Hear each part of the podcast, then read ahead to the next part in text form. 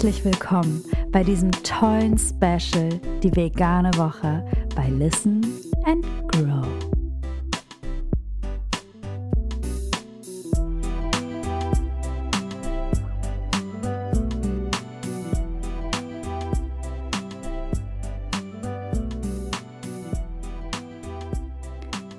So, ein neuer Tag in der veganen Woche und du hörst wieder zu und es freut mich total, denn ich möchte dir heute mal erzählen, warum sich Menschen für eine vegane Ernährung entscheiden. Es gibt nämlich ganz unterschiedliche Beweggründe dafür. Und bei mir ist es für die vegane Ernährung auf jeden Fall das große, der große Punkt das Tierwohl, dass ich einfach ja Tierleid, das ich nicht mehr unterstützen möchte und damit ja für pro Tierwohl bin. Allerdings gab es da bei mir gar keinen Game-Changing-Moment oder wo ich irgendwie das Erwachen hatte, was die vegane Ernährung angeht. Aber wenn man noch mal ein bisschen weiter zurückgeht, und das möchte ich einmal versuchen, ganz kurz zu tun, äh, möchte ich dir erklären, wie ich überhaupt dazu kam, nämlich mich vegetarisch zu ernähren. Ich habe nämlich vor jetzt acht Jahren ungefähr, ja, siebeneinhalb Jahren, mich für die vegetarische Ernährung erstmal entschieden. Und das geht wohl den meisten vegan lebenden Menschen so, dass sie erstmal vegetarisch gelebt haben. Also daran siehst du schon, dieser, dieser Step von mischköstlich zu vegan, ähm, der ist selten einfach mal so gemacht, sondern viele fangen langsam an und machen so Baby-Steps und lassen erstmal ein paar Sachen weg und so. Und das ist auch völlig in Ordnung. Also natürlich es ist ja alles in Ordnung. Also von daher ähm, trau dich da vielleicht auch selber ruhig. Lass doch erstmal, isst erstmal weniger Fleisch, dann lässt du es weg. Oder die Wurst und dann suchst du mal ein paar Alternativen. Okay, aber warum bin ich zur vegetarischen Ernährung gekommen? Das wollte ich ja jetzt eigentlich erzählen. Vor fast acht Jahren bin ich Mutter geworden. Und in den neun Monaten Schwangerschaft ist ja die äh, Empfehlung, dass du keine rohen, ähm, kein rohen Fisch isst, kein Rohmilchkäse isst und auch bestimmte Fleischsorten oder Fleisch, das nicht durchgebraten ist und so weiter, nicht essen solltest. Das heißt, ich habe mich ja in der Schwangerschaft, weil ich da halt auch drauf geachtet habe, schon viel bewusster ernährt. Bewusst heißt ja nicht immer gleich besser oder gesünder, sondern einfach nur, ich habe halt viel mehr darauf geachtet, was ich esse. Dann habe ich aber schon gemerkt, so oh, manches an Fleisch oder so Sushi, das hat mir schon ganz schön gefehlt. Naja, und dann ähm, ist mein Sohn geboren worden und ich habe mich echt drauf gestürzt, muss ich sagen. Und habe wieder Fleisch gegessen, also hier mal so Mettbrötchen und ich war ja echt ein mega Fleischfresser und habe auch mir Sushi wieder reingehauen und ähm, hatte dann halt diesen kleinen süßen Jungen jetzt und habe mich gefreut, alles ist wieder wie vorher. Und als Mutter stillt man, wenn man kann, ja normalerweise. Also ich habe es zumindest getan. Und dann beginnt man ja so nach einem guten Vierteljahr mit der Beikost. Also dann fängst du halt an, mal ein paar Möhrchen und Pastinaken und ich weiß nicht was. Und Pastinaken war zum Beispiel so ein Gemüse, da hatte ich noch nie Kontakt zu. das war mir sehr suspekt. Und ich habe mir aber dann die schlauen Ratgeber geholt und ähm, wie man dann am besten die Ernährung gestalten sollte fürs Kind. Und da war dann unter anderem auch bei, dass halt die Kinder so und so viel Fleisch essen sollen. Püriert. Okay, mache ich natürlich. Mein, mein Kind soll es ja gut gehen. Also ich mache ja alles das, was äh, die Empfehlung ist für so ein Kind, mache ich natürlich. Und dann habe ich mir nur überlegt, was möchte ich denn an Fleisch kaufen für ihn. Also ich habe halt schon direkt von Anfang an nur Demeter-Gemüse gekauft, weil ich auf jeden Fall vermeiden wollte, dass es irgendwie durch Pestizide belastet ist. Dementsprechend kam für mich dann auch nur noch in Frage, Demeter Fleisch zu kaufen und da bin ich dann erstmal hinten drüber gefallen, wie viel das kostet. Ich dachte so krass. Habe das dann trotzdem auch gemacht und habe ihm das auch gefüttert. Heute stelle ich mir dazu ganz andere Fragen, aber ich glaube, das würde den Rahmen jetzt sprengen. Naja, ich habe das dann gemacht und habe mich dann aber so ein bisschen habe gedacht, oh Gott, ne, also wenn, wenn ich für ihn jetzt nur so gute Sachen kaufe, also gute Sachen, ne, gesunde Lebensmittel kaufe, ähm, unbelastet und ich schiebe mir da noch, ähm, ja, jetzt mal übertrieben, das habe ich auch damals schon nicht gemacht, aber halt das billigste Fleisch irgendwie rein, das passt ja auch nicht zusammen. Also ich möchte ja auch für meinen Körper gute Lebensmittel haben und gesunde Lebensmittel haben. Das war so der erste Moment, wo ich überhaupt meinen Fleischkonsum wirklich das erste Mal so richtig in meinem Leben hinterfragt habe. Und dann kam der nächste Moment, dass ich wirklich, ich weiß, das ist jetzt für manche echt emotional kitschig oder so, aber ist mir egal, das war halt einfach so, es ist die Wahrheit.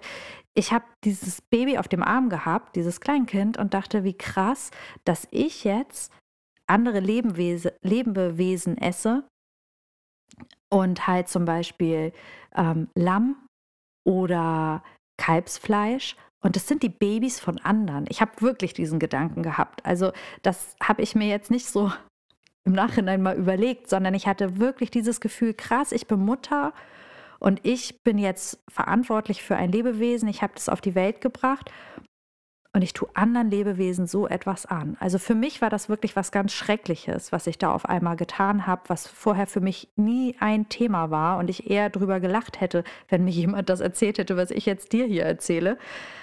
Ja, aber genau das Gefühl hat es einfach in mir ausgelöst. Mein Sohn mit Fleisch zu füttern. Und ich konnte das wirklich von heute auf morgen nicht mehr essen. Ich konnte es nicht mehr zubereiten, ich konnte es nicht mehr essen. Wir hatten uns halt eh schon, weil wir ja für den Lütten schon Demeter gekauft haben, eh schon so ein bisschen ähm, reduziert und, und ähm, etwas bewusster ja auch ähm, Fleisch gegessen, nicht mehr ganz so oft. Und das war für mich der Tag, wo ich gesagt habe, ich esse das nicht mehr. Ich kann das nicht mehr essen. Und ich habe mir noch schön äh, zwei, drei Dokus reingezogen, wenn du möchtest. Ich werde sie unten mal verlinken und dachte so, nee, ich kann und will das alles nicht mehr unterstützen. Und ähm, ich möchte diese, diese Leben nicht nicht auf meinem Zettel haben, nicht auf meinem Gewissenszettel haben. Ne? Ich möchte, möchte das einfach nicht.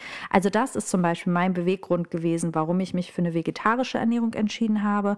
Und dann war halt der Schritt zu vegan ja eigentlich nicht mehr so weit. Also ich habe mich dann sechs Jahre vegetarisch ernährt ähm, und immer wieder gedacht, oh Nadja, ich fand mich persönlich äh, recht inkonsequent, dass ich trotzdem zum Beispiel auch noch Fisch gegessen habe. Also ich war ja nicht vegetarisch, sondern ähm, pesketarisch.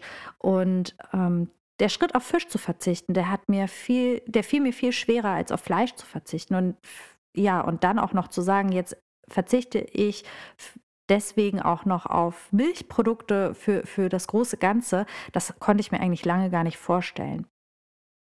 Ich habe mich aber dann dafür entschieden und habe das gemacht, weil ich einfach ja aus ethischen Gründen gedacht habe, das muss ich zumindest versuchen. Also wenn ich es nicht versuche, kann ich ja gar nicht wissen, ob ich dass ich es nicht kann. Und ich kann da immer noch sagen, ich reduziere oder so. Naja, lange Rede, kurzer Sinn. Ich habe es versucht und bin dabei geblieben. Es ist nicht schwer. Also mir fällt es persönlich überhaupt nicht schwer. Und wie ich ja schon in der Folge vorher gesagt habe, es macht mir sogar richtig Spaß. Also ich koche seitdem viel, viel lieber, viel, viel mehr natürlich auch. Ähm, ich setze mich mit dem Thema Ernährung viel stärker auseinander. Was ist gut für mich? Was braucht mein Körper? Womit geht es mir gut? Mit welchen Lebensmitteln und so weiter und so fort. Also der äh, Tierwohlgedanke stand halt ganz weit oben. Dazu möchte ich dir ähm, nochmal zwei Fakten mitgeben, um einfach nochmal zu unterstreichen, was wir eigentlich tun mit dem Fleischkonsum. Ähm, die Daten habe ich von der PETA Tierschutzseite und zwar ähm, sind in der Massentierhaltung 800 Millionen Lebewesen im Jahr, die geschlachtet werden. Das ist schon ganz schön viel. 800 Millionen.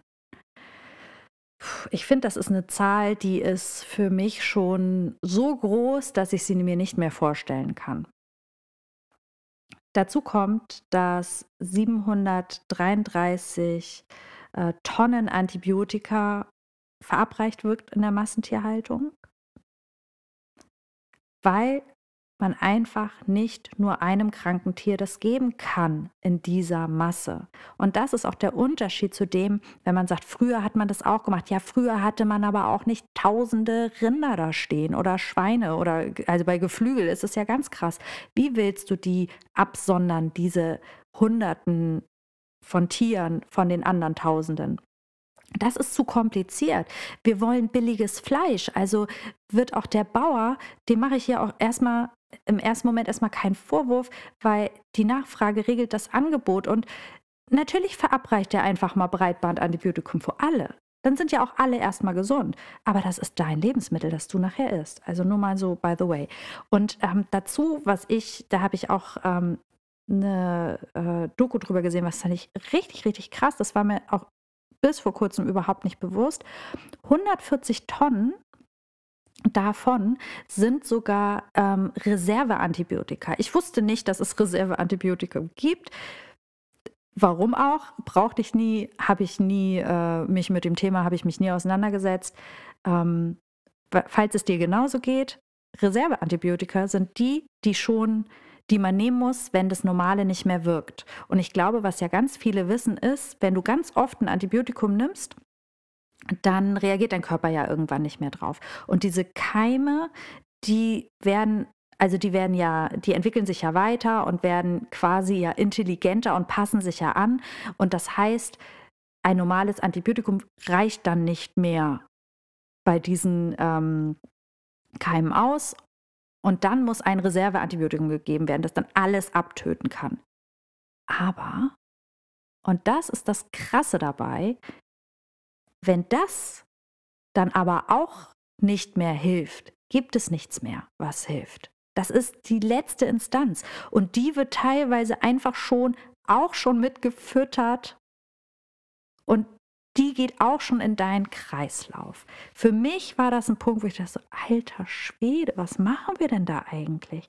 Vielleicht habe ich auch nicht, ich habe ich, nicht nur vielleicht, ich weiß, ich habe gar nicht den Blick auf das große Ganze. Ich kann ja jetzt auch nur aus meiner Perspektive, aus dem, was ich bisher alles schon erfahren habe, gesehen habe, gehört habe, ähm, berichten. Und ich möchte auch niemanden anklagen. Das ist mir ganz wichtig, weil, also wie gesagt, alles, ähm, was produziert wird, wird ja nur produziert, weil wir es ja auch nehmen und wollen. Und da kann ich nur schon mal sagen und schon mal teasern, dein Kassenbon ist wirklich dein Stimmzettel. Und wenn ich dir jetzt sage, was du jeden Tag isst mit deinem Fleisch und du das nicht mehr möchtest und nur noch ich sag mal, das in Anführungsstrichen Gute kaufst, weil du dir halt nicht mehr das Antibiotikum reinziehen willst, aber trotzdem noch Fleisch essen möchtest, dann wird das nicht morgen, aber über einen bestimmten Zeitraum, wenn das halt mehrere Leute machen, wird das auch ankommen und dann wird reagiert werden darauf. Das ist einfach so, weil keiner will was produzieren, was nachher keiner kauft. Deswegen gibt es jetzt schon so unglaublich viel vegane Produkte auf dem Markt. Und alle haben immer gesagt, ja, mit veganer Ernährung, das ist ein Tropfen auf dem heißen Stein. Nein, guck dir mal die Regale an. Ich bin selber manchmal total geschockt und muss mich schon zurücknehmen, nicht so viel zu kaufen. So, sorry, jetzt bin ich doch noch mal ein bisschen weiter gereist, als ich wollte. Also Tierwohl ist das eine und ist auch mein Hauptthema und wie du merkst, dafür brenne ich halt auch und deswegen sammle ich auch schon wieder so viel. Das nächste Thema ist Gesundheit.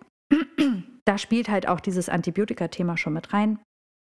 Und ähm, ich muss aber sagen, dass eine vegane Ernährung nicht automatisch gesund ist. Es kommt halt auf die Lebensmittel drauf an, die du isst. Also ähm, du kannst dich auch ungesund vegan ernähren. Es gibt sehr viele Fertigprodukte mittlerweile.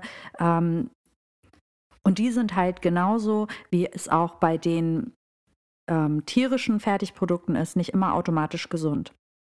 Auf manche stehe ich echt, muss ich wirklich sagen. Und die kaufe ich auch. Und die kaufe ich auch in dem Bewusstsein, dass sie jetzt nicht gesund für mich sind. Das ist ja auch okay.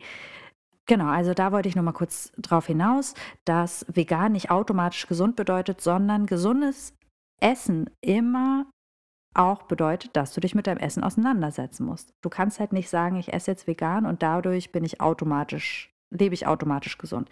Gesundheitsbezogen, wenn du dich dann ausgewogen vegan ernährst, Gemüse und Obst isst und so weiter, also in den Mengen, in denen man das auch braucht und halt auf alles achtest, dann ist nachgewiesen, dass das eine gesundheitsfördernde Ernährung ist.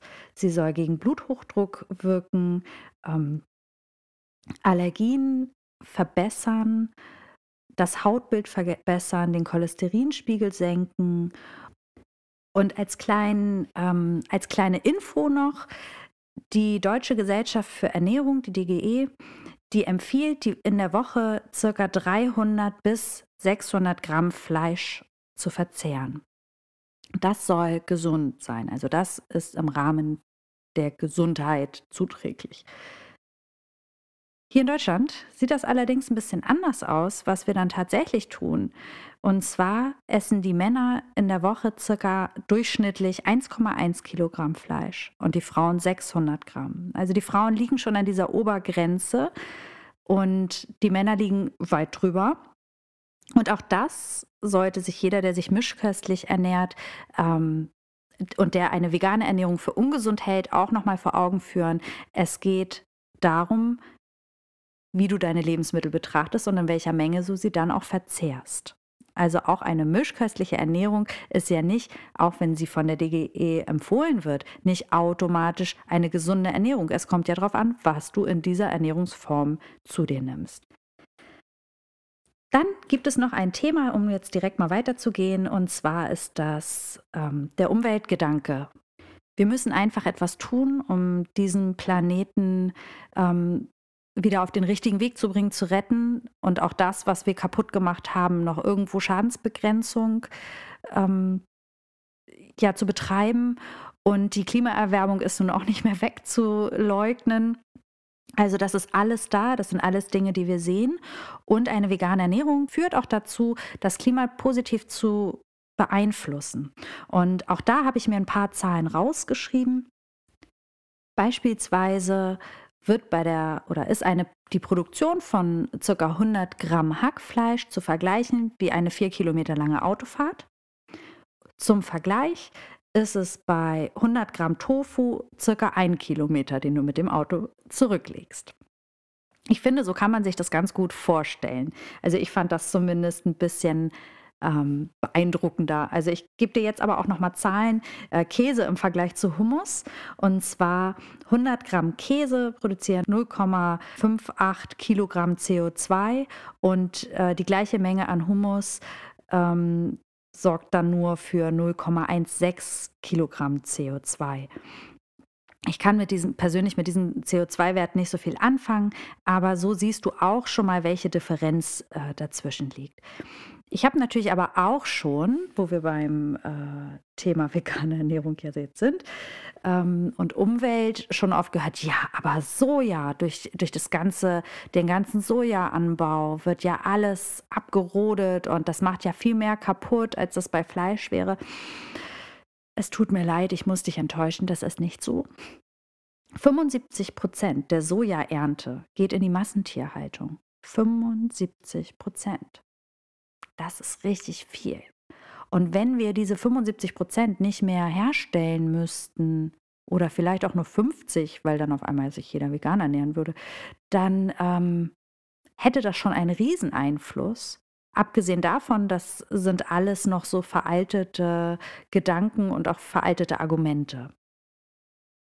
Dann produziert die Massentierhaltung ähm, im Jahr etwa 130 Mal mehr Abfall, als es die menschliche Bevölkerung tut. Das finde ich auch ganz schön krass. Wenn das wegfallen würde, wie stark das auf Einfluss auf unser Klima hätte. Und wir würden natürlich mit einer veganen Ernährung, die die Umwelt positiv beeinflusst, auch unseren Kindern einfach eine viel bessere Welt hinterlassen, wenn wir mal gehen für mich halt ein ganz großes Argument, auch ähm, endlich was für die Umwelt zu tun. Genau. Ja, und das sind so die drei Hauptgründe dafür, sich für eine vegane Ernährungsform zu entscheiden. Und ja, ich möchte nochmal darauf hinweisen, unsere Ernährung und unser Einkauf ist immer ein Stimmzettel. Es beeinflusst immer das, was die für alle ja so bösen Großkonzerne so tun, unsere Nachfrage steuert das Angebot auf kurz oder lang. Sie, was sie uns nicht verkaufen können, das werden sie auch nicht produzieren. Also denk bei jedem Einkauf, den du tust, dann auch immer noch mal drüber nach, die, den Euro mehr für die Milch, wenn du sie kaufen möchtest. Zahl das doch. Tut dir dieser Euro wirklich so weh? Also ich weiß, es gibt Menschen, wo das vielleicht so ist, aber ich glaube, bei ganz, ganz vielen, da ist der Geiz so groß, was dann die eigenen Lebensmittel angeht. Aber das Handy für 1000 Euro, das wird halt gekauft. Ne? Also ich mache halt dann, ja, ich mache halt anders meine Abstriche. Ich lasse halt andere Konsumgüter weg und kaufe dafür gute Lebensmittel. Und guck doch einfach mal, wo du vielleicht ein bisschen mehr Bio und Demeter vielleicht kaufen kannst oder wo du sagst, wenn es so teuer ist, dann lasse ich halt ähm, das Fleisch einfach ab und zu mal weg oder reduziere das ein wenig. Das wäre auf jeden Fall schon toll. Und der Christian äh, Rufus von Rügenwalder, der hat mal in einem Interview gesagt, einige sagen, die Wurst wird die Zigarette der Zukunft. Und er hat auf jeden Fall nicht geleugnet, dass das so sein wird. Und wenn man sich jetzt mal so diese Firmen anguckt, gibt es doch auch ja schon eine ganze Menge vegane Produkte, die sie herstellen, obwohl sie ja ein Fleisch ähm, produzierender Betrieb sind oder fleischverarbeitender Pro Betrieb sind. Ähm, da sieht man doch schon, wo die, wohin die ganze Reise geht. Und ja, spring doch einfach mal auf den Zug mit auf, lass dich mal drauf ein, guck dir das an. Und schau doch einfach mal, welche Drehschrauben du noch so stellen kannst bei äh, und wo dein Warum liegen würde. Guck doch einfach mal in der veganen Ernährung, vegetarisch, pesketarisch, völlig egal. Guck doch einfach mal, wo wäre dein Warum, was wäre dein Antrieb und gib dem doch mal Raum und geh dem doch mal eine Zeit lang nach. Also ich lade dich hierzu ein, das zu tun. Und wenn du mal ganz unsicher bist, weil du gar nicht mehr weißt, was du kochen sollst oder wie du damit umgehen sollst, bitte, bitte kontaktiere mich. Ich freue mich richtig doll darauf, wenn mir jemand schreibt und mich das fragt und wir einfach da zusammen irgendwie auch mit ganz viel Spaß und Freude ähm, neue Dinge entdecken können und uns austauschen können. Ja. Und in diesem Sinne wünsche ich dir jetzt erstmal nach dieser sehr langen Podcast-Folge einen ganz tollen Tag und hoffe, du hast ein ganz leckeres Mittagessen, Abendessen, Frühstück, whatever heute vor dir.